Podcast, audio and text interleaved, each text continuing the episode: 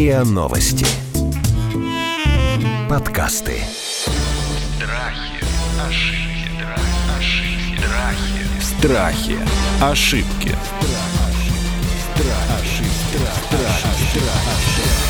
Здравствуйте, это подкаст «Страхи и ошибки». Меня зовут Наталья Лосева, и здесь мы говорим о популярных страхах, о заблуждениях, ошибках, и не просто разбираем их, но и решаем, как с ними справляться. Сегодня мы, конечно же, говорим о страхе перед будущим и тотальной неопределенностью. Эта тема у нас ну, практически сквозная последние наши последние эпизоды, и понятно почему. И говорить мы об этом страхе будем с Марией Бразговской, психологом и гештальтерапевтом, известным инстаграм-блогером, между прочим, и Станиславом Свинковым, психотерапевтом. Здрасте, коллеги. Здравствуйте. Мы сейчас находимся вот на линии фронта между прошлым и будущим, между неизвестным и ожидаемым. И с кем бы я сегодня не разговаривала в эти дни, с экономистами, с политологами, все говорят одно, что как прежде уже не будет. Вот все эксперты в узких областях, каждый про свое говорит. Как раньше уже не будет. Просто смирись с этим. Будет по-другому. А как? А как мы не знаем. То есть никакой гениальный человек в мире, никакая восставшая из могилы Ванга нам сегодня не рассказывает, что будет с нами через три месяца и через полгода. Я не помню, чтобы такое когда-то было. Что происходит, как откликается наша психика вот на эту ситуацию? Расскажите, пожалуйста. Психика наша откликается или включением здравого смысла, или тихим сумасшествием. Потому что, хотя вы и говорите, что Ванга не расскажет нам, как это будет, огромное количество людей начинают э, падать э, в историю апокалипсиса, читают об Иоанна Богослова. А, я вижу, ну, в связи с тем, что у меня миллионная аудитория, я вижу просто всплеск а, каких-то тревожных теорий. А не поверите про рептилоидов,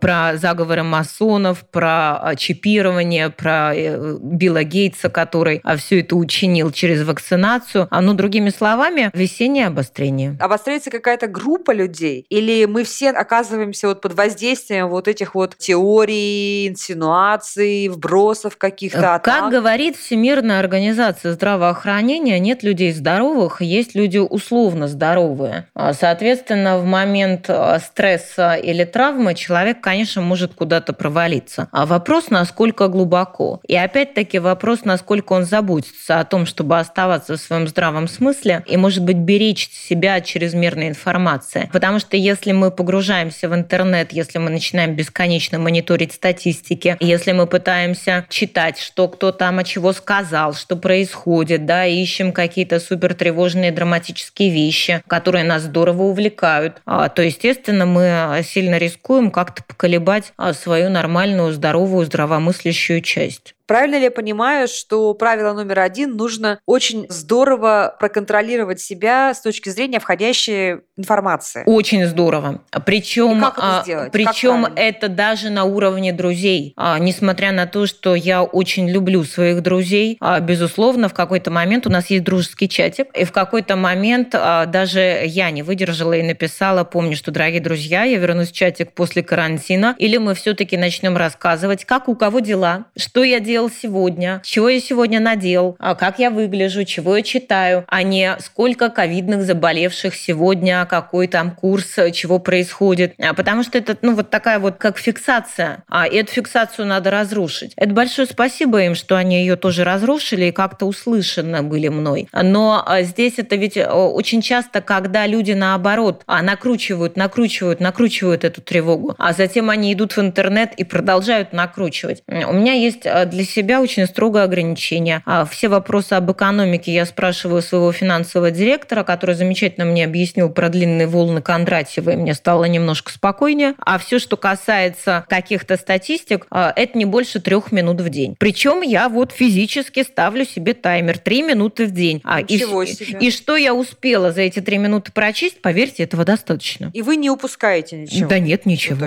А что изменит для вас а, точное знание о смертности в Италии? Хороший вопрос. Станислав, а почему люди себя накручивают? Почему у них прямо какая-то, знаете, как желудок растянутый с ними случается, и они прям все вмещают, вмещают все эти адовые инсинуации, статистику, графики, таблички, видео и так далее. Что за внутренняя потребность у человека вот это все в себя сожрать? Ну, современному человеку свойственно жить в большом потоке информации. И даже прям действительно потребность вечером, даже казалось, после трудового дня человек весь день общался, общался, и все равно он перед сном находит какое-то время для того, чтобы залезть в какую-нибудь сеть, что-нибудь почитать, какие-нибудь последние новости. То есть для современного человека объем большой информации – это нормально. Он, в нем, он от него настолько зависит, что испытывает острую в нем потребность, не может без информации. Информация нам нужна для того, чтобы иметь какую-то определенную позицию. И для того, чтобы эту позицию, которая будет поддерживать, э, выработать, человеку нужно много-много информации переработать. Конечно, это плохо, потому что избыток информации, особенно негативно окрашенной, собственно говоря, не придает сил, не успокаивает, а наоборот разматывает в нестабильное состояние.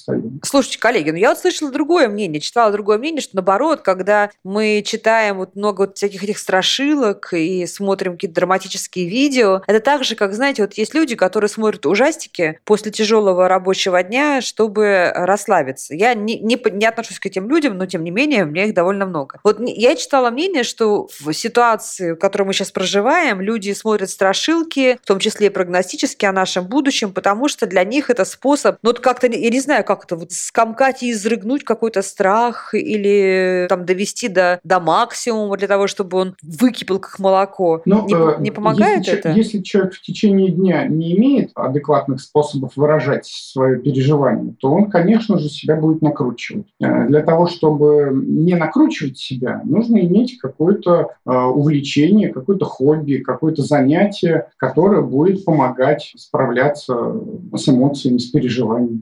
Я ну, думаю, как... здесь история, которая про неясность. А современный человек, а, как ни странно, и мы видим последствия этого, он жил да, и я тоже, а в очень, казалось бы, предсказуемом мире, в очень, казалось бы, защищенном мире. А за нами не бегают саблезубые тигры. Мы примерно можем рассчитывать на наше здравоохранение, да, или на образование, или на то, что я вырасту и получу там условно, да, материнский капитал, еще что-нибудь. А понятно, что в Европе этих социальных гарантий больше. А в тот момент, когда эта иллюзия гарантий рушится, человек проваливается в панику. И то, что мы мы видим сейчас, а, конечно, этой паники больше у тех, кто ни с каким кризисом никогда не сталкивался. А милые, бедные, чудесные европейцы, они находятся вот в этом очень большом таком, такой драме эмоций, в том числе потому, что они никогда не видели да, очередей в магазины. Они никогда не могли подумать о том, что зарплаты может не быть, да, или что они окажутся на улице, это случится вот так вот резко. Для нашего русского человека это, как ни странно, более привычно, что не означает, что он не находится в стрессе по этому поводу. Но для меня совершенно точно есть э, необходимость э, смирения. Смирение это не означает покорность, да, а согласие с тем, что сейчас никакой ясности нет. И вот эта попытка искать ясность, она только накручивает тревогу. А Ух если бы, интересно. если бы мы представили, что вот обычно мы ходим, вот у нас вот конкретно сейчас, у меня в Питере светит солнце, такой прозрачный, замечательный воздух, а если мы представим представим, что наша жизнь до, она была вот такая, а сейчас мы как будто бы на машине въехали в туман. И вот кругом этот туман. И совершенно бесполезно пытаться вот этот туман во все стороны просвечивать фарами, ходить аукать, кричать, искать, что там. Ты знаешь, как э, водитель своего автомобиля, что вот есть очень низкое количество метров, да, которые ты можешь увидеть. И вот ты с этой маленькой видимостью соглашаешься. И твои планы становятся тоже очень маленькими, твои цели становятся очень маленькими. А потом однажды я проеду сквозь этот туман, и видимость снова станет другая. И вот там, за этой другой видимостью, мы действительно увидим какой-то новый виток а, нашего а, мирового развития. Важно понимать, что стабильность – это всегда иллюзия. Жизнь всегда течет. Даже если у нас сейчас все хорошо, да, у других людей э, совсем по-другому. И жизнь всегда течет. Это важно признавать, помнить об этом. И вот такие э, трудные ситуации, они, в общем, напоминают нам о том, что никакой стабильности нет, а есть жизнь э, такая вот, какая она есть. Надо учиться ее понимать. Страхи, ошибки. Страхи. Ошибки.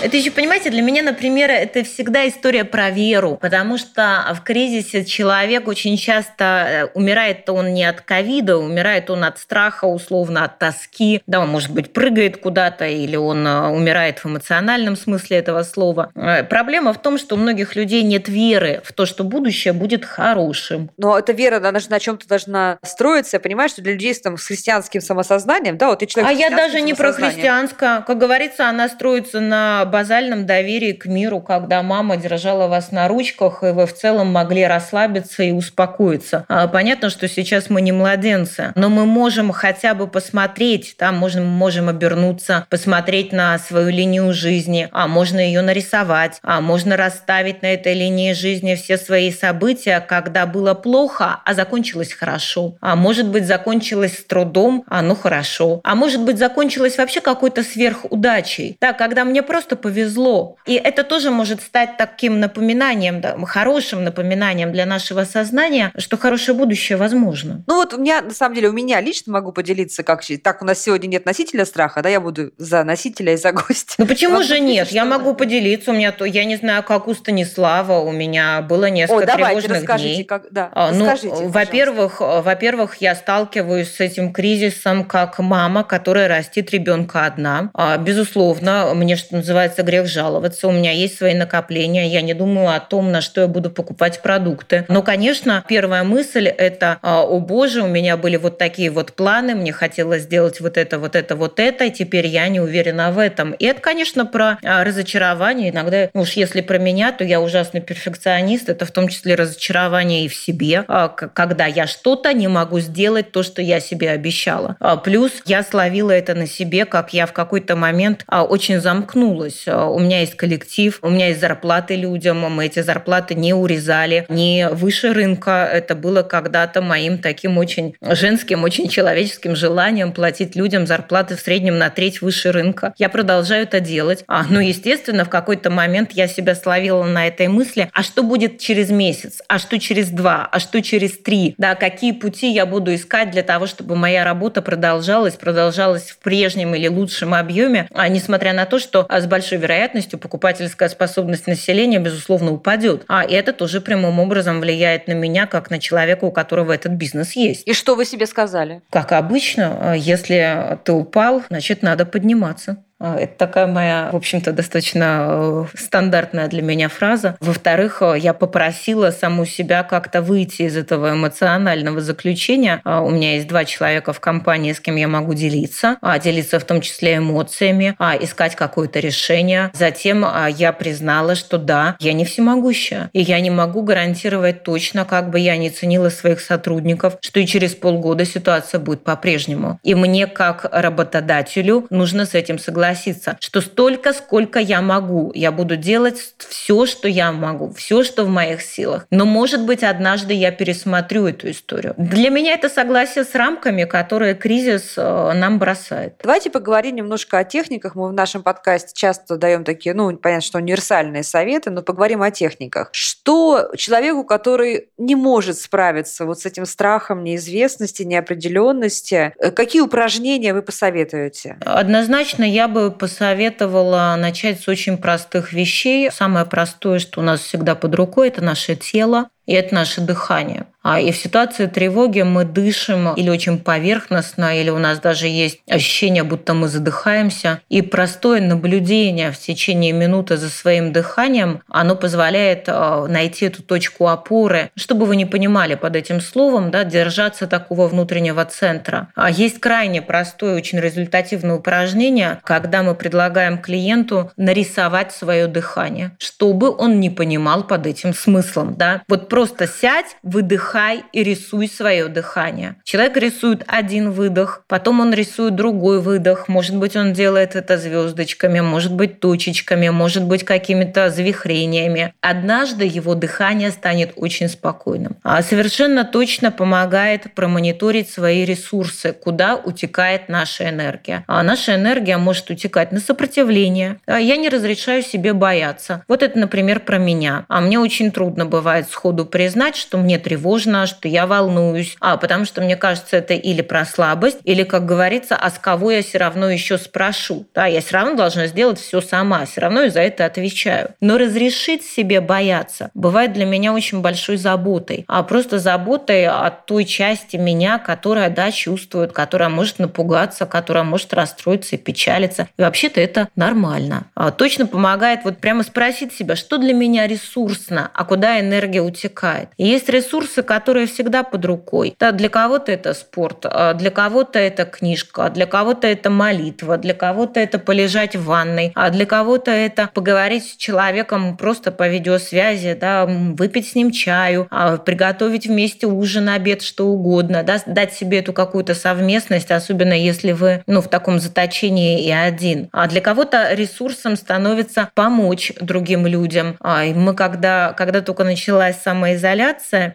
я просила людей, э, своих читателей, вспомнить, э, кто в моей семье когда-то был забыт, или кому когда-то было трудно, или кто-то потерял денег, да, или, может быть, он умер от какой-то болезни. И найти какого-то человека, просто вот, может быть, это ваша соседка, может быть, это а, ребенок на улице, и сделать что-то хорошее в память о том, кому было тяжело. Как ни странно, Ох, это очень, да. это очень нормализует да. нас. Да, во-первых, мы начинаем чувствовать, что а, у нас есть эти ресурсы, в том числе на уровне генетической памяти. Да, наши бабушки, дедушки, мамы, папы, они справлялись, справлюсь и я. А во-вторых, я чувствую себя в силах что-то дать другому. Да, и я начинаю ну, уже как-то ощущать себя шире и поустойчивее на ногах. Нет, вы же тут уже еще одну проблему этим решаете. На самом деле гениальный прием, потому что мы здесь же работаем еще и с э, комплексом вины, да, если Конечно. Мы, особенно про кого-то ушедшего родственника, да, речь идет. Да, да, безусловно. Мы же как бы закрываем это. Безусловно. Это, это очень интересно. То есть не просто, просто помочь, это понятно, а помочь кому-то. Память кому о ком-то. Память да. о ком-то. Как Прекрасно. ни странно, можно Прекрасно. сделать что-то в память о себе. Можно помолиться за ту часть меня, которая когда-то пострадала. А можно написать письмо, например, там, тому ребенку а, себе, а, которого когда-то били родители или который когда-то оказался в ситуации, может быть, какой-то непереносимой трудности. А можно можно прийти на то место, которое а, как-то олицетворяет это. А можно договориться, да, что называется, назначить. Пусть вот эта лавочка будет лавочкой, где я когда-то маленький плакал о чем-то в совершенно другом городе. И зачитать это вслух. И это будет такое обращение к своей собственной части, да, когда мы действительно находим контакт со своей болью и разрешаем себе ее прожить. У нас есть прекрасная йога, да, которую можно открыть. Есть а, на YouTube замечательная Майя Файнс. Она австралийский тренер, а, там совершенно дивный перевод. А там нет а, никакого вылета кукушкой в астрал. Это то, что можно делать, делать самому каждый день. Это тоже будет так ну, здорово расслаблять телесно. На самом деле, что называется, кто ищет,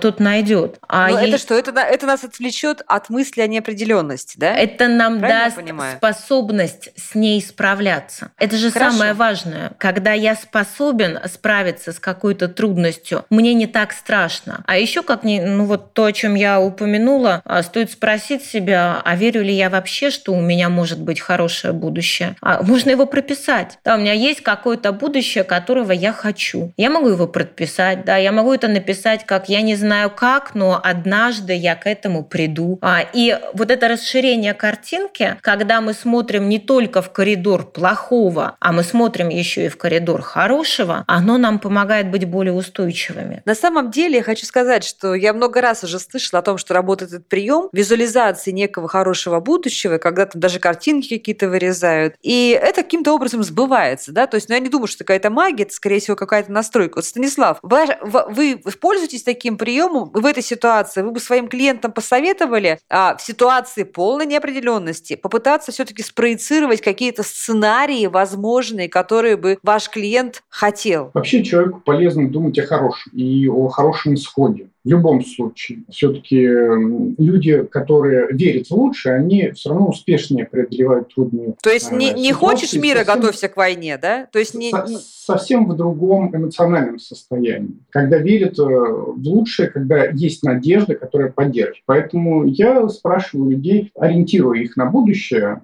клиентов, как вы видите себя там, через какое-то время, например, после этой самоизоляции. Чем вы занимаетесь? Это уже настраивает человека на какие-то планы, на какое-то, ну, на что-то, где человек уже, то есть дает себе точку в будущем, в которой он находится, и в которой может эмоционально. Не, не, не обязательно он там будет, не обязательно он будет делать то, что он, ему кажется, да, но это уже некий ориентир, который поддерживает. Страхи, ошибки. Страхи, ошибки. Слушайте, а не срабатывает такой прием, когда наоборот человек вот садится и говорит, ну хорошо, вот допустим, карантин продлится еще полгода, мы все потеряем работу, а дистанционное образование в школе будет теперь всегда. Ну, то есть как бы сгущает краски Мгм. и прописывает себе, и потом думает, ну хорошо, а выживу я в этой ситуации или нет? И все-таки понимает, что он даже в такой ситуации выживет. А если нет? Или так... Ага, то есть есть такая опасность. Все же сгущают краски по-разному. Просто для чего они это делают? А, Может быть, вы Мы- Мы говорите... ничего просто так не делаем. Мы Для делаем того, чтобы чего-то. предположить самый пессимистичный сценарий, я вообще, знаете что, друзья мои, я вообще считаю, что все поправимо, кроме смерти, да? Не мною сказано, что называется. Это правда. Мне кажется, что если ты жив и здоров, и твои близкие, все остальное можно с нуля построить, да, и не бояться этого. Может быть, я говорю как человек, переживший 90-е годы. Я вообще заметила, что люди 40+, плюс, которые помнят 90-е годы, они гораздо более гибче сейчас настраивают себя и... Они и чаще спокойно. нарушают режим самоизоляции. Ну, я бы не сказала, кстати.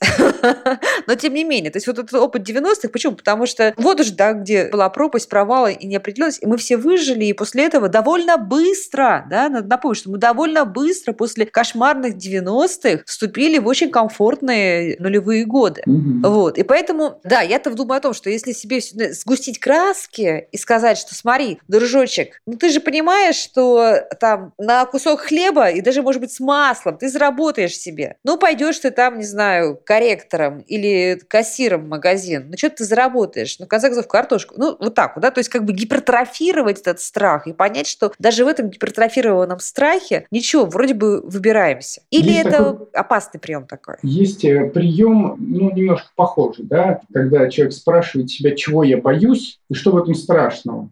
Вот такой вопрос задавать себе вообще полезно периодически. Чего я боюсь? Что самое страшное? Что самое страшное в этом? И почему меня это пугает? Вот, А э, давайте, а давайте сейчас, знаете, что сделаем? Давайте сейчас мы попробуем с вами вместе втроем вычленить, да, чего люди боятся, ну, in mass, Мгм. да, сейчас, Мгм. когда думают про а, вот это неопределенное будущее в пандемии. Давайте. Во-первых, страдания. И а, когда вы говорите об этих усиленных красках да, или о 90-х, то, во-первых, мне не хватает, что называется, самой важной половины. А то, что вы описали, а, я, ну, по сути, сгущаю краски, это фактически я готов умереть. Да, умереть может быть как человек, у которого есть профессия, или как человек, который кормилец семьи, да, или умирают мои представления о себе. А эта идея, она, в общем-то, самурайская. Самурай готов умереть в любой момент, и поэтому он идет на смерть, да, он идет на бой. Не то чтобы он нарочно хочет напороться, но он готов умереть. Так только там есть вторая А это половина. плохо, Мария, это плохо? Это хорошо. Только у него есть вторая половина, во имя чего он это делает. Он делает это во имя сохранения своей чести. Во имя чего человек-то сгущает краски. То есть во имя чего он соглашается сдаться. И вот э, тогда нужно найти все-таки те ценности, во имя которых я соглашаюсь упасть и на что я буду опираться, когда я буду подниматься. А затем, может быть, все-таки стоит себе напоминать, а что когда вы так сгущаете краски, вы вообще-то рисуете себе прошлое. И тогда бывает полезно встать и вслух сказать, сейчас 2020 год, а сейчас мне не 5 лет, когда моя мама, моя мама стояла действительно с талончиками, чтобы накормить троих детей, а талончики на водку обменивала соседу, чтобы получить гречку.